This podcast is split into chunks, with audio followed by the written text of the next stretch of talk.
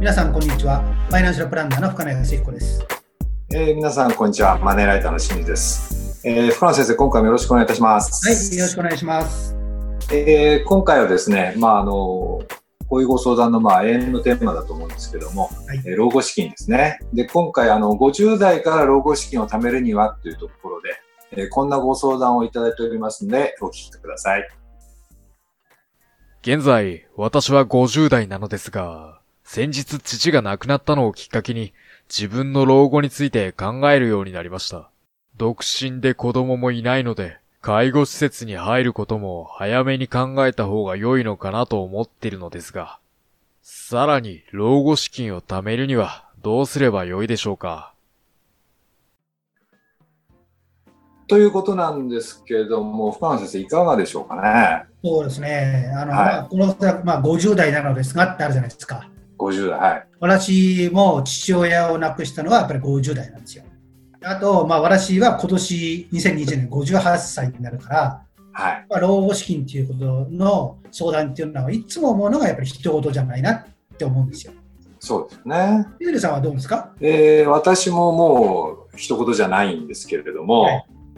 まあ、本来であればその若いうちから用意しておくのが一番いいなと思うんですけど、はい、若い時ってのはそういうことに気が回らないですからね。特にですね、我々、私とか清水さんあたりの辛いっていうのはちょっとですね、私もですね、先生としてアドバイスしてる割にはですね、そっちに近い形なので、はい、だから余計あの相談で身につまされちゃうんですよ。深野先生もやっぱり若い時はの老後の老の字も多分、まあ、考えてなかったというところが、まあ、あったと思うんですけれども、うん、ですから余計その50代です、まあ、老後を意識して、まあ、あの老後資金について不安を思う人の気持ちはまあよくわかると思うんですけども、はいうん、えー、実際その50代からですねその老後資金を貯める、まあ、方法というですかね、まあ、ポイントみたいなものもしあるとすればどういうところがまあありそうですかね。まあそのね、今回その、まあ、その老後資金を貯めるっていうわけじゃないですか。はい、でもまずちょっと老後資金っていうくくりを考えると、はいねえー、やっぱりですね、えーと、貯めるっていうことも重要だけども、はい、支出をコントロールするっていうのも重要じゃない、減らすっていうのも重要じゃないですか。はい、そのやっぱり両立てでまず行くっていうことを頭にから積み入れておいていただきたいっていうこと。はい、で、まあ、今回はそのうちの、まあね、たまたまその貯めるっていう方に、はい。ね、クローズアップしますけども、はい、やっぱり50代の場合っていう形はですね、もう一度家計の支出をしっかり見直して、はい、原資がないのかっていうのは確認していただきたいですよね。あるいはですね、まあ、最近ですと50代でまだ教育の負担をしてる人多いから、うんうん、なかなか原資なんてっていう人もいるじゃないですか。うんうんうん、そのあたり、そういう人もですね、えー、別に乾いた雑巾を絞れとは言いませんけども、うんはい、ただでも、ね、一方では最近の、ね、クリニックの相談を見てると、うんうん、人不明金が多い人多いじゃないですか。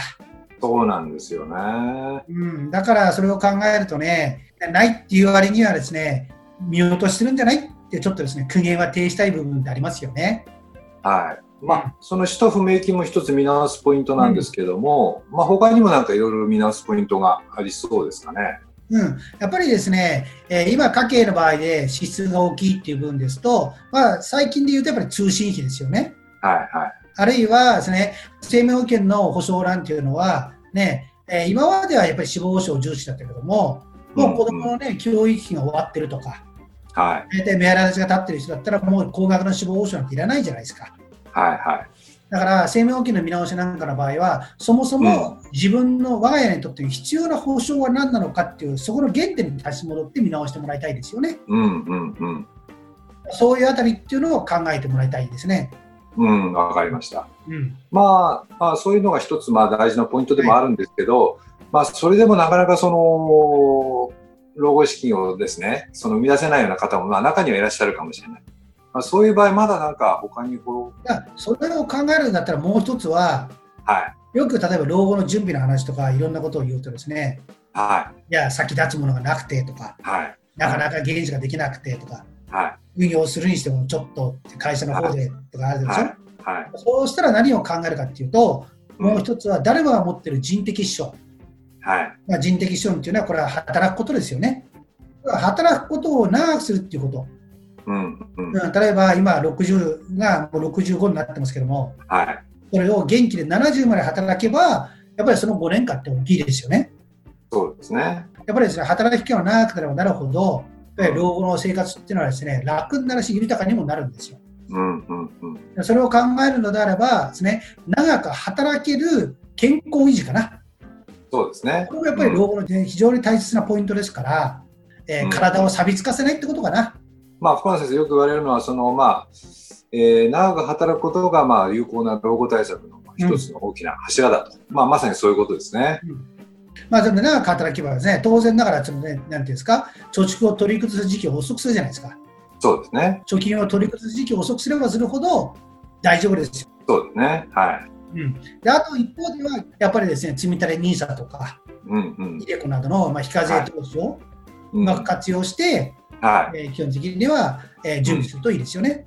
そうですね。はい。で幸いにしてですね、うんえー2020年度の税制改正で、うん。イデコであれば、ですね、はい65歳までですね、払い出しができるようになるし、うん。積み立て NISA も5年間延長という形じゃないですか。そうですね。うんこれを考えるんならば、それ50代でもまだ投資始めるのは全然遅くないですよね。まあ、その、今、投資のお話出ましたけど、まあ、投資もですね、その、まあ、ビギナーの方もいれば、リスクを考えてですね、手を出しにくいという方もいると思うんですけど、はいはいまあ、そういう方になんか一つアドバイスをいただくとすればどういうとまあね、やっぱりその投資の場合って株式絡みに投投資するケース多いですけども、はいやっぱり株価は上がったり下がったりしますよ。上がったり下がったっていうのは、どちらかというと景気と一緒ですね。えー基本的にはやっぱりまとまったお金で投資するっていうのは難しいから、はい。毎月の給料から一定額積み立て投資うんうんをすれば、まあ、大きな損失をする可能性はは抑えながら、うん。うん。預貯金なんかよりもはるかに大きな収益得られますし、またさっき先ほど言ったように、景気が